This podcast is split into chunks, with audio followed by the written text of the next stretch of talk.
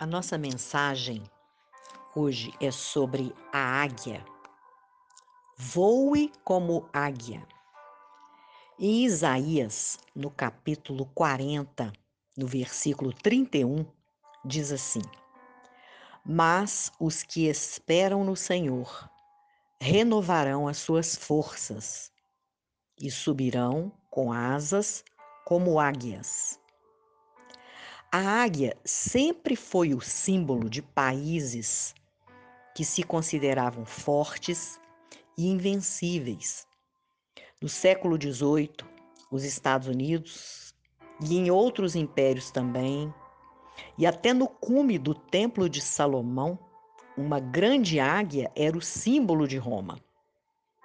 Mas o que a águia tem a ver com os cristãos? Por que o profeta Isaías nos compara a ela? Primeiramente, a águia é da família de pássaros enormes. E nós, como família de Deus, somos também uma grande família, onde podemos contar uns com os outros, através do ombro amigo para chorar, aconselhar, orarmos uns pelos outros intercedermos em comunhão. A ornitologia é um ramo da zoologia que estuda as aves. E ela ensina que nenhuma é tão unida quanto a das águias. Elas são tão unidas que quando um caçador chega a capturar uma delas, as demais choram literalmente a falta da águia capturada.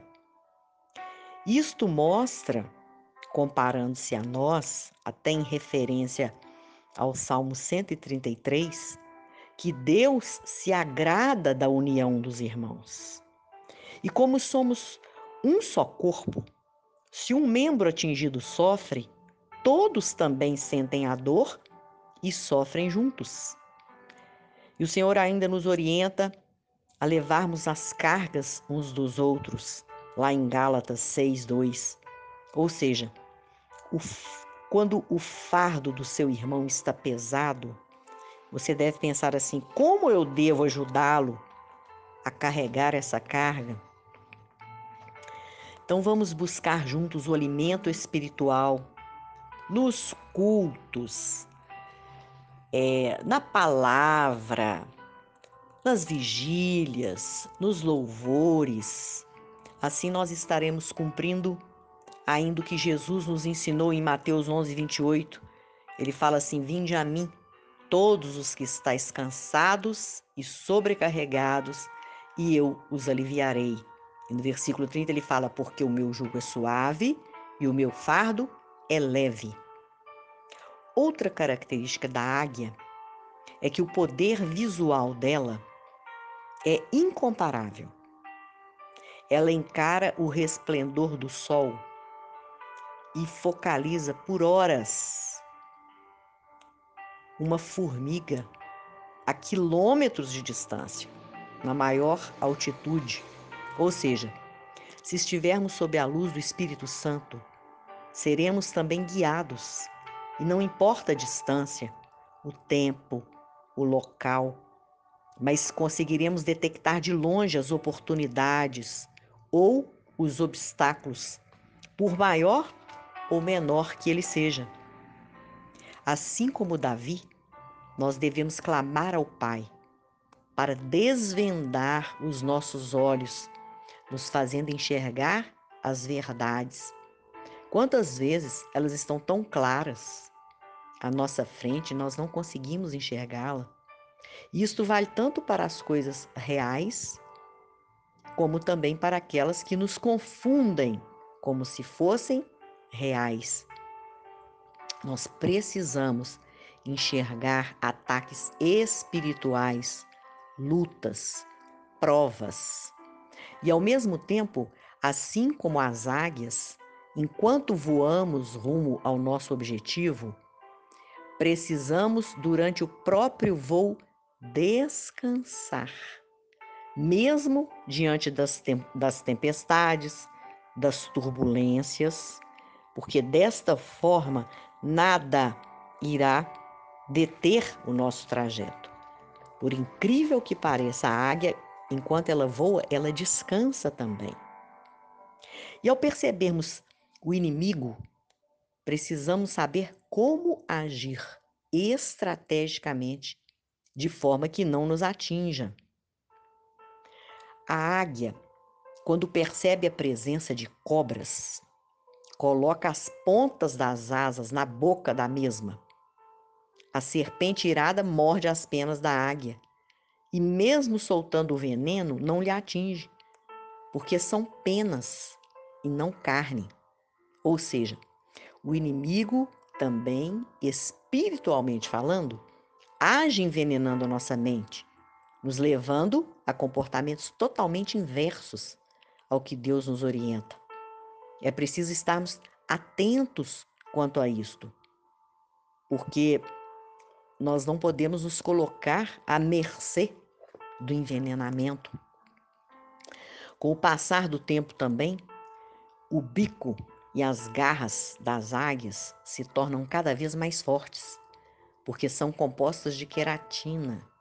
E para que estas garras se tornem cada vez mais afiadas, elas bicam as pedras para manter essas estruturas afiadas e no tamanho certo, e como todas as aves ao longo da vida, elas também trocam suas penas. É assim também que devemos agir, nos renovando, nos amadurecendo espiritualmente, revestindo-nos do novo homem, deixando as coisas velhas para trás.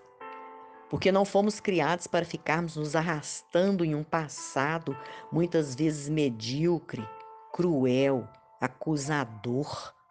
Deus nos criou para vivermos um plano espiritual elevado. E muitas vezes nós insistimos em ficar lembrando coisas do passado, cultivando erros do passado, e isso não nos faz voar alto. Então, se você ainda voa de maneira sinuosa ou em círculo, é hora de mudar. Voe, voe em linha reta. Seja íntegro, transparente em suas ações. Não seja conivente com o erro. Voe como a águia. Ela voa reto porque ela tem um alvo definido. E se quisermos galgar maiores alturas, deixemos que a força do vento do Espírito Santo nos leve a atingirmos o ponto máximo da nossa comunhão com Ele. Só assim iremos avançar cada vez mais, progredirmos como vasos de honra, termos uma vida digna, abençoando outras vidas e sendo abençoados. Que tenhamos todos a visão clara do alto, conhecendo verdadeiramente a Deus de uma forma íntima, profunda e pessoal. Procure sua renovação todos os dias. Não recue Voe, habite no esconderijo do Altíssimo, descanse sob a sombra do Onipotente. Confie. O Salmo 91 diz que sob suas asas nós estaremos seguros. Leia esse salmo, medite nele experimente voar como águia. Analise sua vida Veja o seu comportamento e transforme o seu agir, a sua mente. Amém? Vamos orar? Pai, engrandecemos o teu santo nome. Queremos ser como águia. Nos dê a visão que vem do alto, o discernimento contra todo ataque do inimigo para voarmos seguros. Que cada um dos nossos caminhos seja guardado pelo Senhor. E que a tua vontade boa, perfeita e agradável, seja sempre o amparo do nosso pouso seguro. Esta é a nossa oração, em nome de Jesus. Compartilhe essa mensagem. Seja um abençoador ou uma abençoadora e receba as bênçãos do Pai sobre a sua vida. Amém?